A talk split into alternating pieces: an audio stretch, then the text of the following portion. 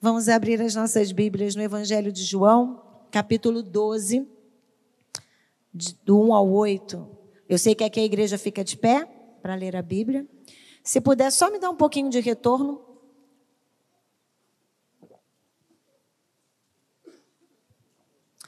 O Evangelho de João, capítulo 12, versos 1 ao 8. Ok? Que bom, aqui o pessoal ainda. Né? É bonito. Ah, o digital é bom, é prático, mas nada como o manuseio da, da Bíblia física, né? Diz assim o texto: Seis dias antes da Páscoa foi Jesus para Betânia, onde estava Lázaro a quem ele ressuscitara dentre os mortos. Deram-lhe, pois, ali uma ceia. Marta servia, sendo Lázaro um dos que estavam com ele à mesa. Então Maria, tomando uma libra de bálsamo de nardo puro, muito precioso, ungiu os pés de Jesus e os enxugou com os seus cabelos, e encheu-se toda a casa com o perfume do bálsamo. Mas Judas Iscariotes, um dos seus discípulos, os, o que estava para traí-lo, disse: Por que não se vendeu este perfume por trezentos denários e não se deu aos pobres? Isto disse ele, não porque tivesse cuidado dos pobres, mas porque era ladrão e, tendo a bolsa, tirava o que nela se lançava. Jesus, entretanto, disse: Deixa que ela guarde isto para o dia em que me embalsamarem, porque os pobres sempre os tendes convosco, mas a mim nem sempre me tendes. Amém. Já oramos? Podemos sentar? A canção tem tudo com o texto, né, gente? É igual, é o relato. E o texto, então, que nós lemos e já ouvimos, diz de uma mulher que adorou ao Senhor Jesus de uma maneira inusitada, de uma maneira diferente. E a maneira como ela adorou foi tão inusitada que nos chega até os dias de hoje. Quantos anos depois? E o Senhor Jesus diz: não, deixa. Isso vai ficar para testemunho. Quando a gente vai para Marcos 14 e Mateus 26, que fazem o relato desse, desse, caso, né, desse, dessa, é, dessa cena, né? Dizem não que, que o que ela fez, o ato dela, ficaria para testemunho nosso. O que aquela mulher fez marcou aquela cena e marca as nossas vidas até o dia de hoje. Aquela mulher quebra um protocolo total. Uma adoradora que quebra. Por quê? Porque quando se recebiam visitas, visitantes, né, nas casas naquela época, eram então assim é, gotas de perfume eram colocados sobre a cabeça do visitante, gotas. E para os pés se dava água, né? Lavavam-se os pés, imagina. A gente está falando de um contexto de deserto, de areia, então eles chegavam com os pés sujos. Mas aquela mulher, ela faz algo incomum. Ela derrama um vidro, e diz o texto, de puro nardo. Não era um nardo qualquer, não era uma essência qualquer, era um óleo precioso. João, em seu relato, né, nos diz que Maria ungiu os pés de Jesus com esse bálsamo, cujo valor era de 300 denários. Então, para a gente ter noção né, do que é 300 denários, quando a gente volta à Bíblia, lá no capítulo 6, Jesus então aqui faz a grande multiplicação e o tempo passa, o povo começa a ficar né, com fome, Jesus percebe, e ele então manda que Felipe comprasse pães para que se pudesse alimentar o povo. E Felipe fica espantado com, aquela, com aquele pedido, porque ele diz assim: era necessário pelo menos 200 denários para alimentar aquela multidão. E aquela multidão eram de quase 5 mil pessoas, diz o texto. Então, o denário, e a gente já sabe, já ouviu isso em pregações, mas eu vou lembrar. Ele equivalia a um dia de trabalho de um trabalhador comum. Trabalhador comum. E aí eu fiz umas contas muito rápidas lá, né? Pegando o salário mínimo, o valor diário é de R$ reais, 1.320, né? multiplicado aí por 365 dias, vai dar 13.240, acho que é isso. Eu fiz as contas, olha lá. Poxa, perfuminho caro, né, gente? Perfuminho caro, 13.200, lá, 13 mil, vamos botar aqui no nosso dinheirinho, reais. Imagina isso, 300 dólares. E vai, aí vai ser muita coisa, né? Não vamos fazer esse negócio, não, vamos lembrar. A nossa realidade é essa. Era um perfume caro. Continua sendo caro. Quem tem um perfume de 13 mil em casa? Não tem. Quando a gente compra o mais carinho, a gente vai lá e divide, pastor. A gente ainda divide. e usa ele com todo cuidado. Não deixa cair uma gotinha. Se o filho passar por você com aquele perfume, tu usou meu perfume. Esse perfume caro é meu. É só lá em casa? Não, mas tudo bem. O alabastro, então, ele era um tipo de, de cerâmica. E com esse material se fabricavam vasinhos, estatuetas. Quando a gente visita museus e tem um pouco dessa história né, da, da antiguidade, a gente verifica. E o alabastro, aqui nesse caso, a gente pode assemelhar ele né, como uma, uma, uma porcelana fina. E esse vaso, por ser tão delicado, uma vez que era quebrado, ele tinha que ser todo utilizado. Como se fosse uma ampola né, de injeção, aquelas ampolas fininhas. Quando você quebra, com medo, não dá um medo de quebrar aquilo? Tá, quebrou, tem que usar todo o conteúdo, não dá para guardar. Um comentário bíblico vai dizer o seguinte: que aquela família, a família de Maria, provavelmente tinha esse perfume guardado como um símbolo de status. Quem é que tem um perfume, um óleo desse guardado? E esse material talvez também estivesse guardado, porque para um momento de necessidade servia como uma poupança. Poupança. A hora que agarrar, o nardo vale muito dinheiro. E vale mesmo. E a gente tem que pensar que a gente está falando de um contexto social e econômico muito baixo. Aquele povo vivia do campo, vivia né, de, de, de ovelhas, era um povo que trabalhava muito e recebia muito pouco. Não sei se tem alguma semelhança, mas tudo bem. Volta para cá, esquece esse assunto. Dá para entender, por aquilo que nós já relatamos, o valor da atitude daquela mulher.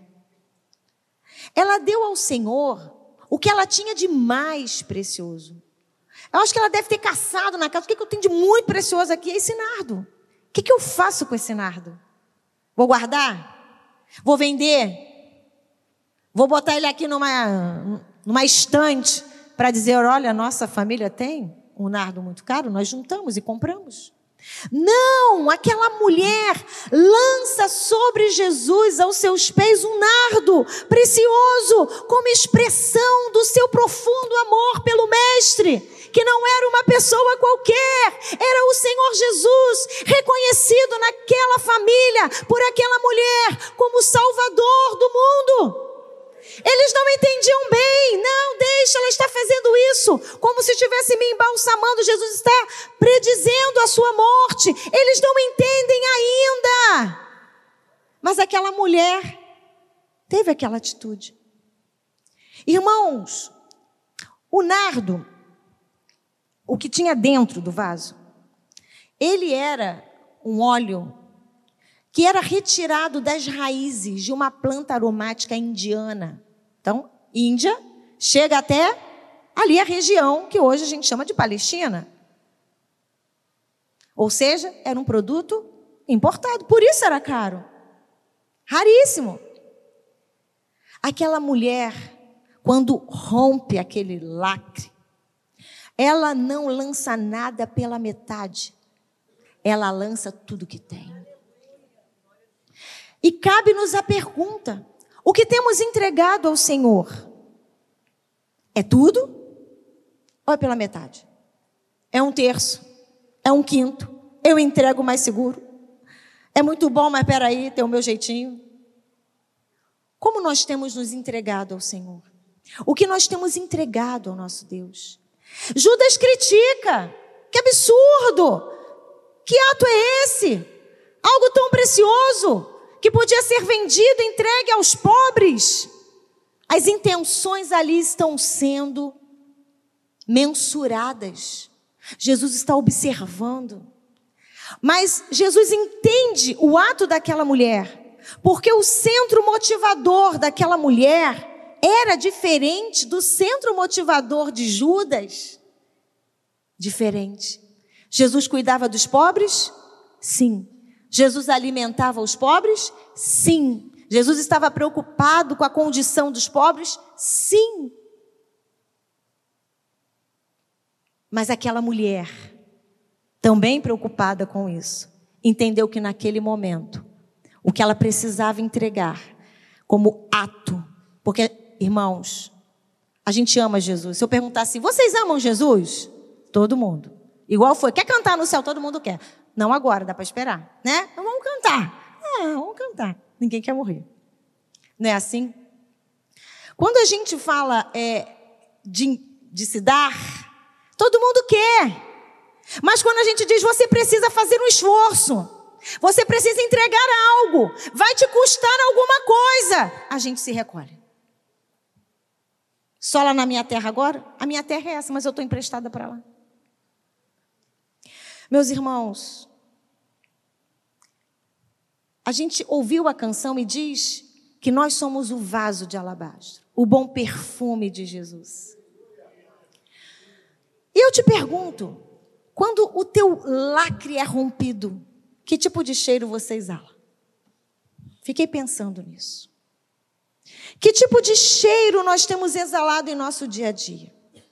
São cheiros que exaltam a pessoa de Jesus. São cheiros que declaram como eu amo. Uma coisa é eu dizer que eu amo ele aqui e amanhã, segunda-feira, esse meu amor vai ser testado. Quando eu chegar em casa, ele vai ser testado. O que você tem oferecido ao seu Senhor? Qual tem sido a sua atitude para com Jesus? É para pensar. Eu já pensei, estou pensando. Você tem dado a Ele o seu melhor? O apóstolo Paulo vai dizer em 2 Coríntios 2, Coríntios 2, 15, ele está escrevendo aquela igreja, e ele diz assim: porque nós somos para com Deus o bom perfume. Pode falar, igreja, você conhece. Porque nós somos para com Deus o bom perfume de Cristo, tanto para os que são salvos, como para os que se perdem.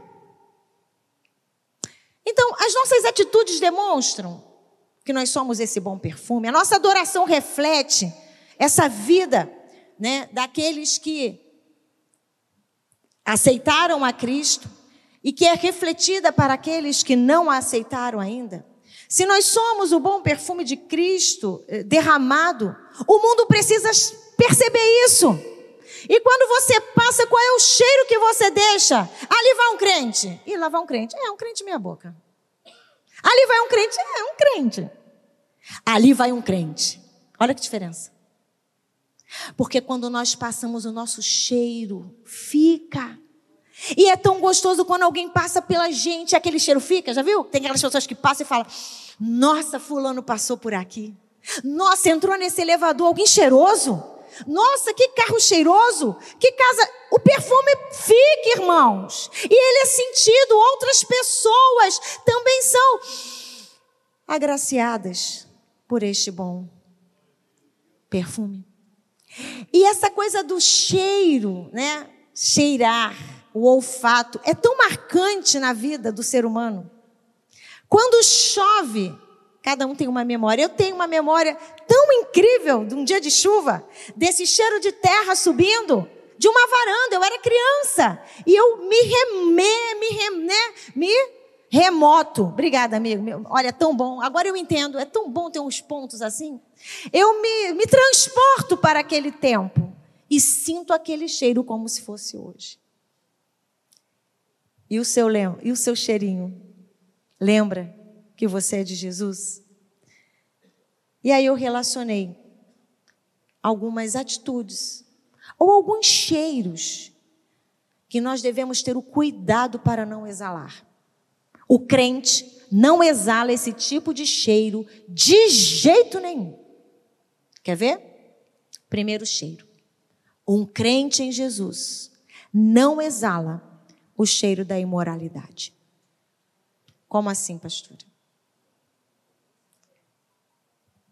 Irmãos, o pastor é psicólogo, o que nos chega à clínica com relação a isso é grande demais. E eu não estou falando de gente que não é crente, a maioria é crente.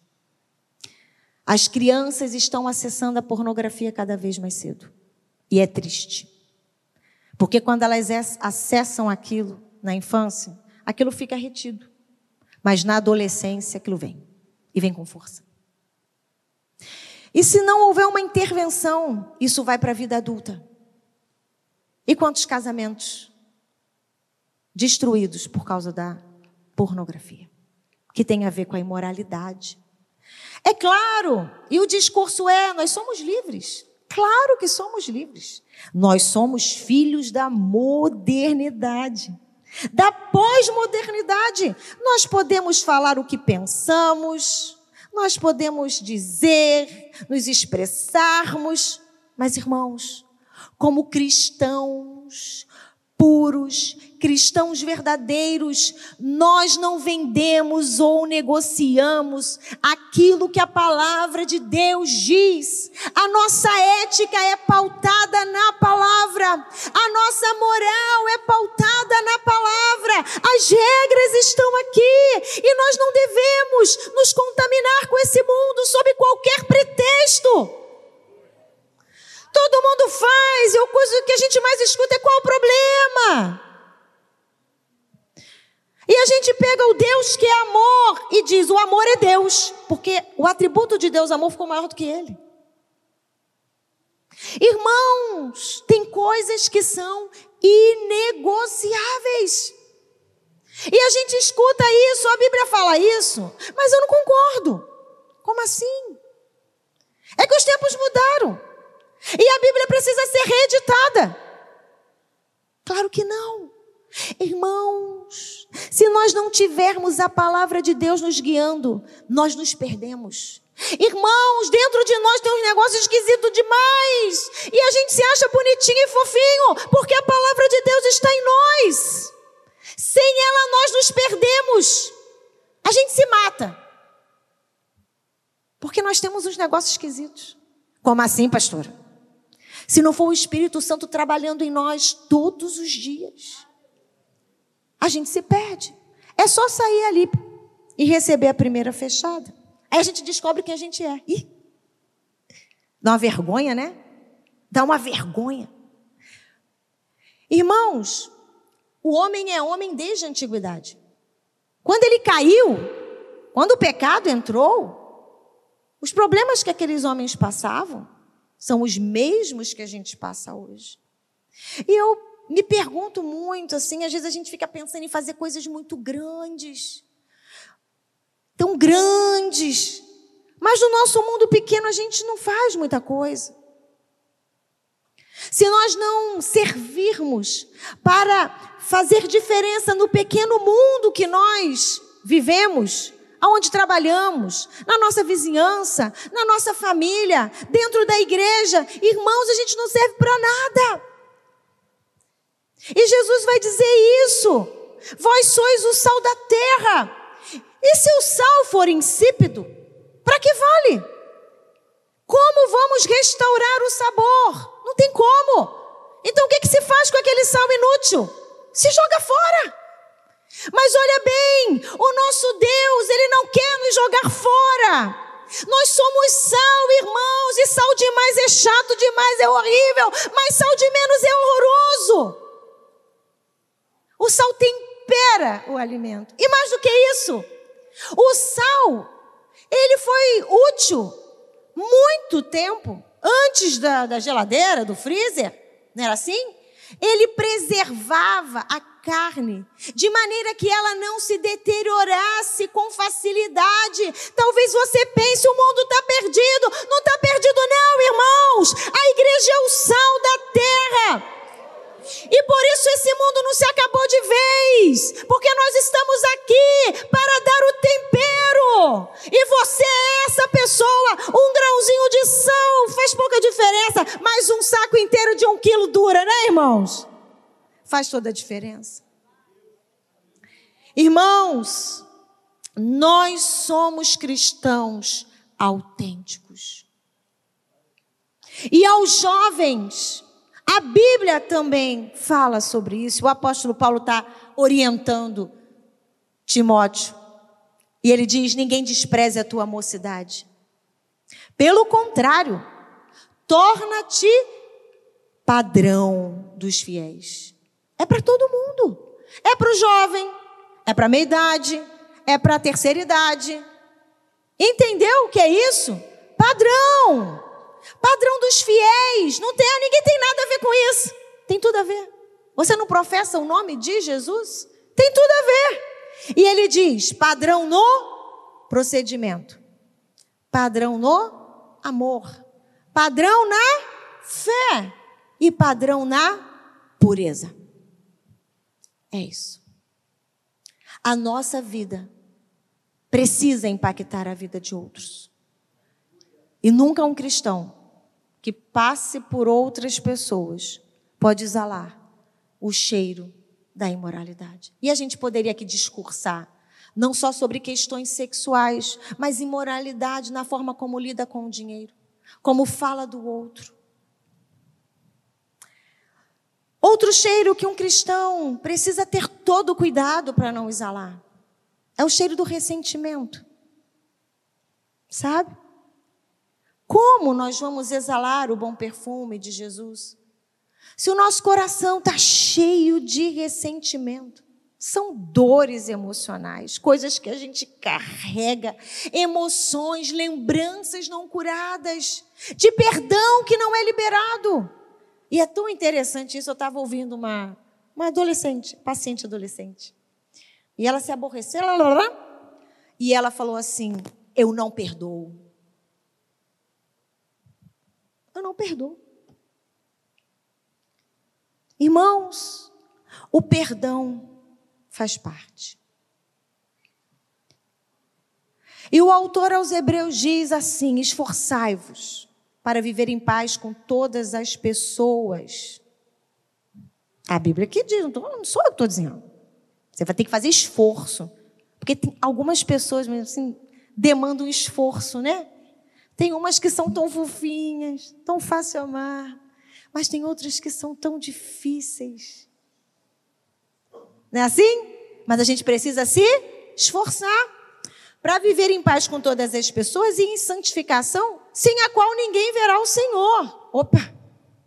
Vigiai, para que ninguém se exclua da graça de Deus. Quem se exclui somos nós, não é o Senhor que nos tira. Olha, olha o texto. Que nenhuma raiz de mágoa venenosa brote e vos cause confusão, contaminando muitos. Porque uma pessoa ressentida, ela contamina o outro. Não é assim? Ela chega perto e fala: olha, você não estou gostando muito, não. A igreja não está administrando bem os recursos. O pastor não está visitando como deveria. Menina, tu não viu? Aquela irmã? Menina, tu viu? Olha bem para o pé dela. Aquela irmã. sabe? E ela vai contaminando. Irmãos, se os nossos corações estiverem cheios desses sentimentos, nós não vamos conseguir atrair as pessoas para Cristo. Nós não seremos perfume, nós seremos repelente. Olha que coisa triste. É porque hoje a gente compra o perfume e ele vem bonito, bem lacrado, né? A gente não tira aquele negócio de jeito nenhum, aquele vaporizador, né? Daqueles perfumes mais caros, tu não arranca no jeito nenhum. E aí tem um monte de recomendação, né? Assim, tem que ficar dentro da embalagem principal, que é para não perder as características. É um negócio, assim, uma coisa, é uma ciência. Mas naquela época, o perfume né, era feito em vidros, e enquanto ele está sendo é, lá revisto, revisado, lá, lá, lá, né? Quando você ia usar, você tinha que tirar a tampa, então ficava lá aquele buraco. Que tristeza!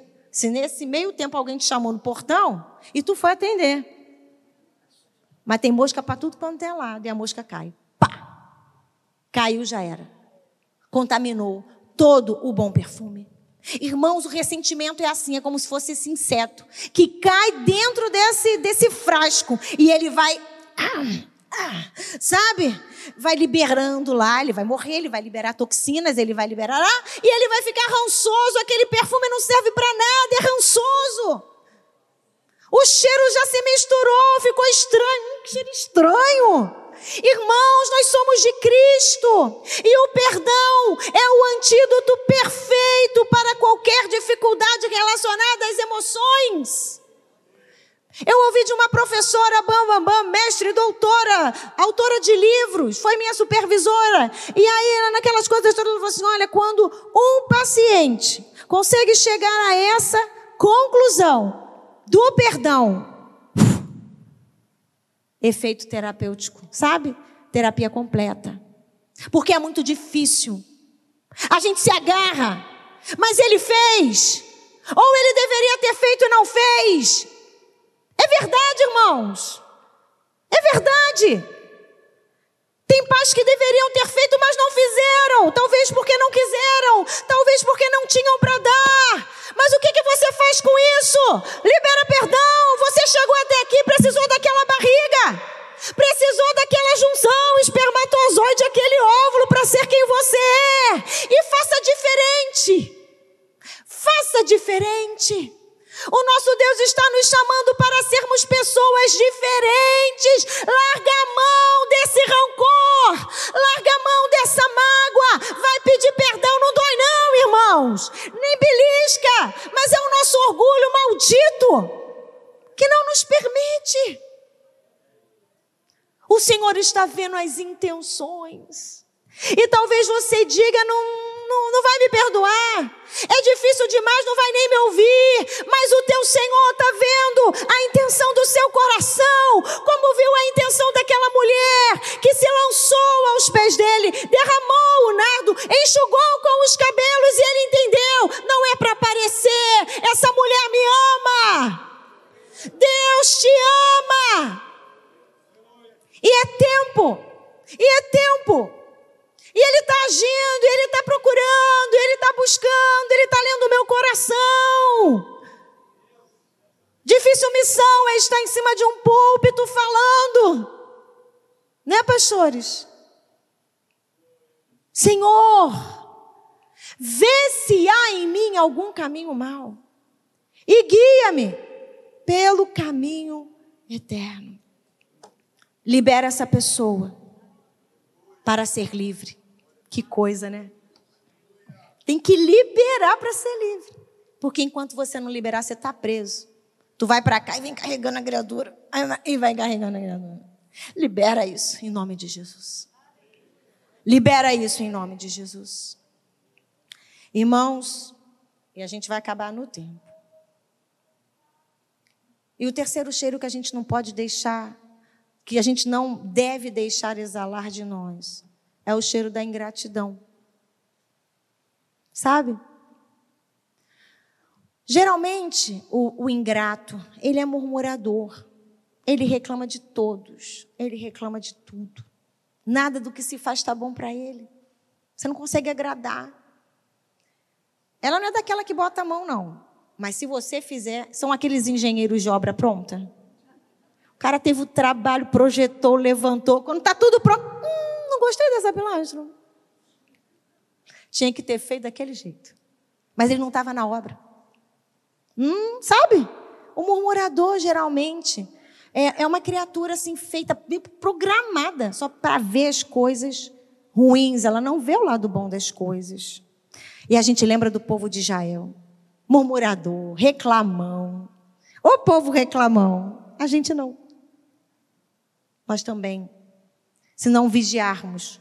Nos tornamos pessoas murmuradoras e a gente começa a se deixar contaminar, né? E até pelos conceitos da nossa sociedade, por essa coisa do ter, ter para ser, quando Jesus está nos convidando para ser. Ter, ok, beleza também, mas primeiro nós precisamos ser. Deus está, está trabalhando dentro da, do nosso caráter. Deus está, está trabalhando naquilo que nós somos para que nós nos pareçamos com Ele. Por isso que às vezes é difícil para a pessoa que não é muito mansa, e aí você tem que parecer com Jesus, ele é manso e humilde, você vem, aí Senhor, tem que entrar nisso aqui. E para aquele que é bondoso, que ótimo, Jesus é tão bom, eu também sou tão bondosa, né? Tem essa característica, mas é aqueles que são mais explosivos, ah, os irmãos, a forma é a forma de Jesus. E a gente se encaixa lá, não é ele que se encaixa na nossa. A forma já está pronta, é a palavra de Deus nos diz. E a gente começa a ser ingrato com a vida. E a gente reclama de Deus. E a gente diz: Mas se eu tivesse, se eu pudesse, ah, se eu tivesse nascido naquela família, ah, se eu tivesse tido aquele marido, ah, se eu tivesse tido aquela esposa, ah, se os meus filhos fossem como os filhos da cicrana, ah, se eu tivesse a inteligência do, daquele rapaz ou daquela moça, se eu tivesse a beleza, já estava lá dentro. Para com isso. Seja grato ao Senhor. Sabe? Entregue a oferta ao Senhor, e aí a questão material, com gratidão. Senhor, eis a minha oferta, a minha vida, os meus bens, tudo que eu sou, tudo que eu tenho, meu talento. E tem gente que fala assim: eu não vou trabalhar na casa do Senhor, não, porque eu queria, na verdade, era cantar. Se eu não puder cantar, eu não. Eu não. Não, não dá. Não vou nem entregar folheto. É porque, na verdade, eu queria ser pastor. E por que então, eu não vou, não vou no evangelismo, não. Não vou, não. Vou cantar no coral, não. Irmãos, seja grato por aquilo que o Senhor te deu. O que o Senhor te entregou é seu. Faça bem. Faça de, da maneira mais, sabe, perfeita que você puder e entregue para Ele, porque Ele está vendo. Ele está vendo. É Ele quem sabe, é Ele quem nos dá. E nós precisamos mudar de atitude. Nós devemos desenvolver, porque é desenvolver. Se você não está acostumado a agradecer, tem que fazer igual a gente faz com as crianças. Não é assim que a gente faz? Entrega uma coisa, diga obrigado. Agradece o tio. Não é assim que a gente faz? Não, deixa para lá. Não, não, não deixa. Tem que aprender. Vem cá, meu filho, agradece que o tio já falou. Com... É assim? E, e, e gratidão a gente aprende. Senhor, eu queria, na verdade, aquele negócio, mas eu vou te agradecer pelo que eu tenho. Oh, saiu, saiu estranho, né? Como diz aí, o negócio não desceu redondo, não. Mas na próxima, na próxima, na próxima. Senhor, muito obrigado. Eu não tenho aquilo que eu gostaria, mas eu tenho aquilo que o Senhor tem me dado. E é isso que eu vou te entregar. E é isso que eu vou te dar. Sabe, o apóstolo Paulo nos ensina algo incrível que a gente precisa pregar é o contentamento. Porque ele diz: Eu aprendi a estar contente em todas as circunstâncias. E ele diz: Olha que coisa incrível. Filipenses 4, 11 e 13, eu vou ler. 11 a 13. Digo isto, ele está dizendo, está escrevendo, não por causa da pobreza, porque aprendi a viver contente em toda e qualquer situação. Ou seja, ele está no momento de escassez. E ele diz: Eu tanto sei estar humilhado, como também ser honrado. De tudo em todas as circunstâncias já tenho experiência, tanto de fartura como de fome. Assim de abundância como de escassez, tudo posso naquele que me fortalece. Irmãos, eu não estou dizendo aqui, ó, senta nessa cadeira e fica.